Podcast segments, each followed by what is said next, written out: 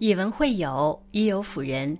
各位《论语》读书会的朋友们，欢迎您收听今天的《论语》读书会。我是主播高梦，我在天山脚下美丽的乌鲁木齐向您问好。今天我要和朋友们分享的这篇文章题目是：心情不好的时候，想想这三句话。一起来听。佛家有云：“物随心转，境由心造。”不如意事常八九，坏情绪人人都会有，但任由烦恼堆积成山，只会身心俱伤。我们阻碍不了事情的发生，却能够改变自己的心情，把负面影响降到最低。当你心情不好的时候，不妨想想这三句话，或许能够解开心结。第一句，算了吧。古训说：“一念放下，万般自在。”提起千斤重，放下二两轻，往事再纠缠，也只是徒增困扰。你若不纠缠，一切都只是尘埃，起不了什么波澜。心情不好的时候，将大事化小，小事化成算了吧。生活本不易，别纠缠过去，别为难自己。要论古代最豁达洒脱的文人，一定有苏东坡的一席之地。他一生仕途坎坷，被贬黄州、惠州、儋州，但是无论遭遇了什么，他都能安之若素。有句话说：“人生缘何不欢乐？只因未读苏东坡。”千百年来，苏轼用他的人生经历和诗词，慰藉了多少不如意的人。苏轼曾写过一首《临江仙》：“夜饮东坡，醒复醉。”夜饮东坡醒复醉，归来仿佛三更。家童鼻息已雷鸣，敲门都不应，倚杖听江声。长恨此身非我有，何时忘却营营？夜阑风静胡文平，小舟从此逝，江海寄余生。宴饮到深夜，家中的仆童早就睡熟。鼾声如雷鸣，敲门无人应答，苏轼只得倚杖听江声，一个人独自静立在夜深江边，听江水滚滚，联想起自己年少得志，满腹才华，却历尽宦海风波，被贬黄州，几番挫折，乌台诗案中饱受冤屈，置身在这茫茫天地之间，苏轼忽然得到了精神上的解脱。名利场的尔虞我诈，算了吧；曾经的忧愁烦恼，算了吧；人世间的得失荣辱，算了吧，都不过是沧海一粟。他想，世界很大，生命却短暂，为何要将有限的人生汲汲于名利之中？朝廷争斗，窝角虚名，不过都是在虚度光阴，何不小舟从此逝？江海寄余生，算了吧，不囿于你争我斗，见天地，见众生，见自己，才能抵达高远的人生境界。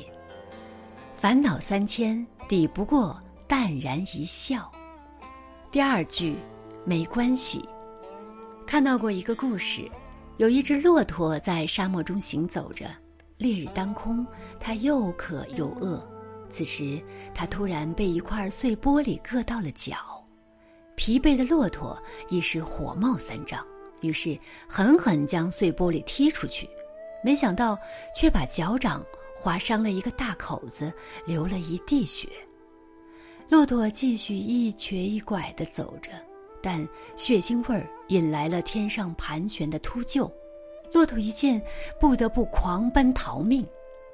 当他跑到沙漠边缘，血越流越多，更浓重的血腥味儿又引来了沙漠中的狼。不得已，骆驼只好继续奔波逃命，如无头苍蝇一般仓皇逃窜，却跑到了食人蚁的巢穴附近。脚掌流出的鲜血惹得食人蚁倾巢而出，它们扑向骆驼，不一会儿，骆驼就鲜血淋淋地倒在了地上。临死前，骆驼才追悔莫及地想：“不过就是一块小小的碎玻璃，我为什么要和他生气呢？我们很多人有时何尝不是那只愚蠢的骆驼呢？不过是因为一件小事，输掉了好心情，甚至输掉了整个人生。严森法师说：“心若不动，风又奈何？你若不伤，岁月无恙。”一个人最好的活法是懂得和解的道理，学会与当下的不完美握手言和，心。不必计较那么多，学会放下，学会释怀，学会取悦自己，日子才会越过越幸福，越过越舒服。人生漫长，有太多有意义的事等着我们去做。对那些痛击过你的人和事，说一句没关系。你原谅的是别人，放过的却是自己。第三句，会过去。老话说：“没有翻不过去的山，没有趟不过去的河。漫漫人生路，总有一些事让你心生烦忧，甚至让你狼狈不堪、万念俱消。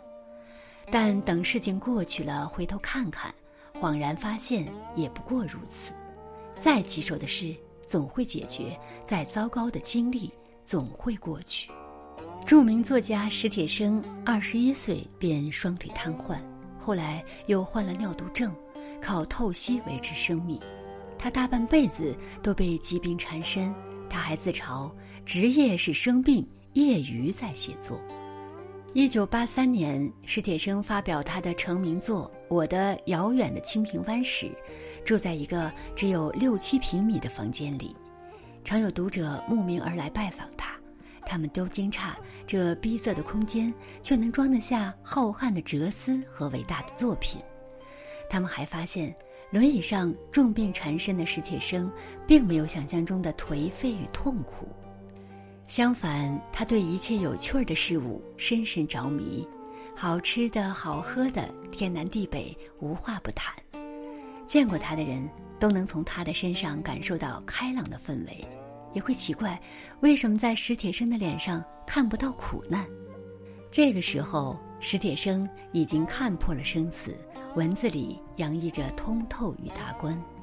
生病也是生活体验之一种，甚或算得上一项别开生面的游历。毕竟，谁到最后都是一抔黄土。既然如此，又有什么看不开、放不下的呢？当你懂得好事坏事终成往事，一切都会过去，就不会再慌张，才能更好的面对人生的得与失。作家周国平说：“不管生命多么短暂，我们要笑着生，笑着享乐，笑着受苦，这才不枉活一生。”这个世界上多的是中年危机、老年困境、身患疾病、束手无策的穷途末路。但除生死外无大事。生活越是困顿不堪，越要心情明媚，做自己的太阳，笑着过每一天。一切都会过去，一切也都会开始。